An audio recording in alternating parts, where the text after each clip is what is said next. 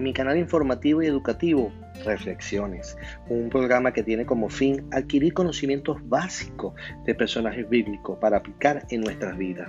Hoy, en mi podcast número 4, hablaremos de José, el soñador. Hablar de la historia de José es muy apasionante, un personaje muy interesante, les confieso, es uno de mis preferidos por su obediencia, postura de asumir los tiempos y su actitud de vida a pesar de las circunstancias, sin dejar atrás su fe.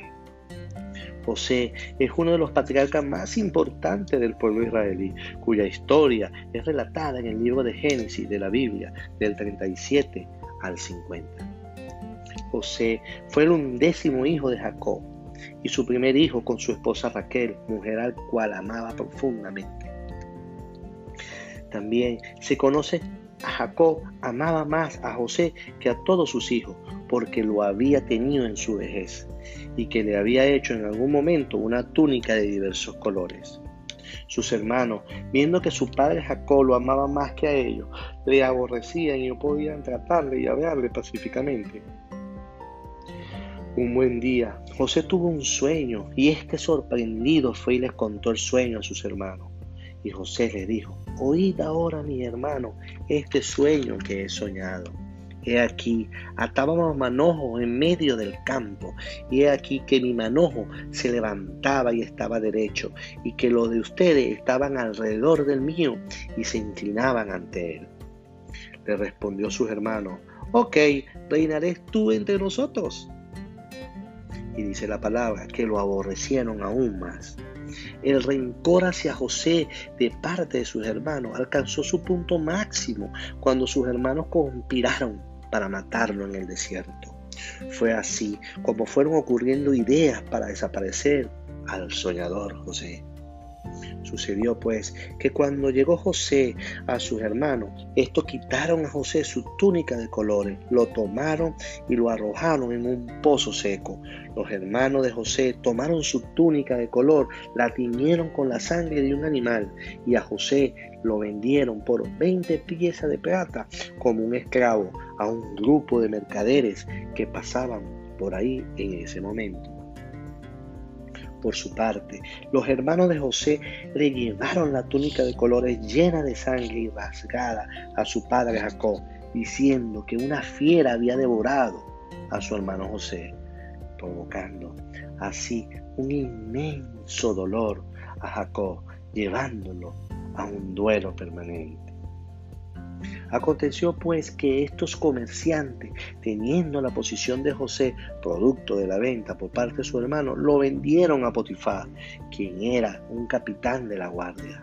Ahí empezaba uno de los procesos más apasionantes que he leído en la Biblia, proceso donde se muestra que siempre existe un propósito en medio de las circunstancias y que Dios siempre estará contigo aunque no lo veas y creas que no lo sientes. Llevado pues José a Egipto, Potifar, este lo llevaría a su casa como esclavo. En Génesis 39 leemos de cómo José sobresalió en todas sus funciones, al punto que se convertiría en uno de los siervos de mayor confianza de Potifar. Potifar podía ver cualquier cosa que hiciera José, estaba con él la mano de Dios y todo lo hacía prosperar en cualquier cosa que hiciera. Pero en medio de todo esto había un gran problema. Es que era que la esposa de Potifar había puesto sus ojos en el pequeño joven. La esposa de Potifar constantemente acosaba y seducía, y seducía a José. José, por su parte, se negaba a sus insinuaciones, mostrando honor y respeto al amo que le había confiado mucho, para el amo al cual él servía, y diciendo a su vez que sería un gran mal y que pecaría contra su Dios. Un día, la esposa de Potifar lo tomó por su ropa y nuevamente haciendo insinuaciones sexuales, agarró a José. José este huyó de la presencia de esta mujer, dejando así un pedazo de manto en las manos de esta, provocando una inmensa ira en la esposa de Potifar, lo que haría que ésta injustamente lo acusara de intento de violación. llamando a Potifar y diciéndole, el siervo hebreo que nos traíste vino para mí para deshonrarme. Y sucedió que cuando el amo Potifar escuchó estas palabras, se enfureció muchísimo y le dijo, ¿me trata después de todo esto así? Provocando así que Potifar lo metiera en la cárcel. Qué difícil sería tener que pasar años en la cárcel por algo que uno no cometió. Pero esto sería un nuevo escalón para José, ir al siguiente nivel que Dios tendría para él. Aconteció que estando en prisión, José seguía con su actitud positiva, confiando y obedeciendo a Dios en todo. Dios puso gracia en los ojos del jefe de la prisión, quien veía que todo lo que José hacía era prosperado. Lo que produjo que el jefe de la prisión entregaría en manos de José todo el cuidado de la prisión. Un día el faraón mandó a prisión a su copero y a, al panadero. Pasaron esto a compartir la celda con José. En la cárcel, José nuevamente fue bendecido por Dios. En Génesis 39, del 21 al 23. José interpretó los sueños de dos de sus compañeros de prisión, Ambas de sus interpretaciones resultaron ser verdaderas y luego uno de los hombres fue liberado y restaurado a su posición como copero del rey. Y José le dijo, acuérdate pues de mí cuando tengas ese bien y te ruego que uses conmigo y hagas misericordia y dile al rey que me saque de esta cárcel. Pasaron dos años donde el copero se olvidó de José pero fue entonces donde el rey tuvo algunos sueños que lo perturbaban y fue ahí donde el copero se recordó del don que tenía José de interpretación del sueño. Inmediatamente el rey mandó a llamar a José y les contó su sueño. De acuerdo a los sueños del rey, José predijo siete años de cosechas abundantes, seguido de siete años de una severa hambruna en Egipto, y aconsejó José al rey que empezara a cosechar y a guardar grano como medida de preparación para las escasez. Por su sabiduría, el rey lo nombró su asistente personal, convirtiéndose así como la segunda autoridad con más poder en Egipto. José trabajó arduamente durante esos años, cosechando y almacenando toda la cosecha. José prosperó en Egipto en ese tiempo como nunca antes había estado gracias al favor de Dios.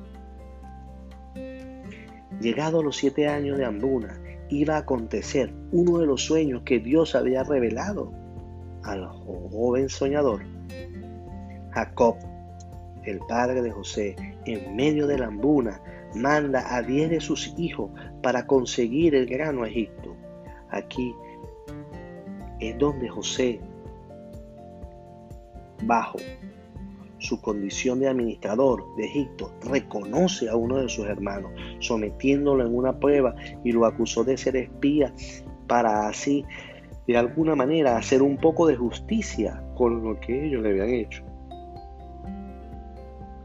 Posteriormente, José los libera y le dice que traigan a su hermano menor, el Benjamín. Finalmente, José se reúne con todos sus hermanos y estos se inclinan ante él como muestra de agradecimiento, cumpliéndose así aquel sueño porque José fue tan odiado. Ahora era una bonita y agradecida oportunidad para, para estar delante de su hermano. La reflexión. No deje de soñar, Creo firmemente que dejar de soñar es como dejar de comer. Los sueños son el alimento del alma y del espíritu. Si dejas de comer, no tendrás fuerza física para trabajar. Y si dejas de soñar, no tendrás fuerzas para vivir y alcanzar tus anhelos. Hoy quiero que trabajes y ores por tus sueños, sabiendo que los sueños no se realizan de la noche a la mañana, ni tampoco se realizan sin esfuerzo y trabajo duro. Se necesita mucha perseverancia y consistencia en lo que deseamos conseguir. Se necesita mantener el rumbo en la dirección adecuada, reconociendo que será más fácil y que, habrá muchas adversidades al cual tendremos que superar pero siempre confiando y sabiendo que con la ayuda de Dios y un buen caminar llegaremos a obtenerlo. Te invito a reflexionar y a hacerte la pregunta, ¿cuál es tu sueño? Por mi parte, el mío es llegar al cielo junto a toda mi familia y vivir con Dios y brillar con Él en la eternidad. Dios dijo, porque yo sé los pensamientos acerca de vosotros, dice Jehová, pensamientos de paz y no de mal, para darle el fin que esperáis, darte un futuro y una esperanza. Espero esta hermosa historia de José y esta pequeña reflexión sea de bendición y agrado para tu vida. Si te gustó, recuerda compartirla con otros para que puedan tener la misma oportunidad que tuviste tú de aprender esta historia. Gracias por escuchar y compartir mi podcast y será hasta el próximo. Dios te bendiga. Bye bye.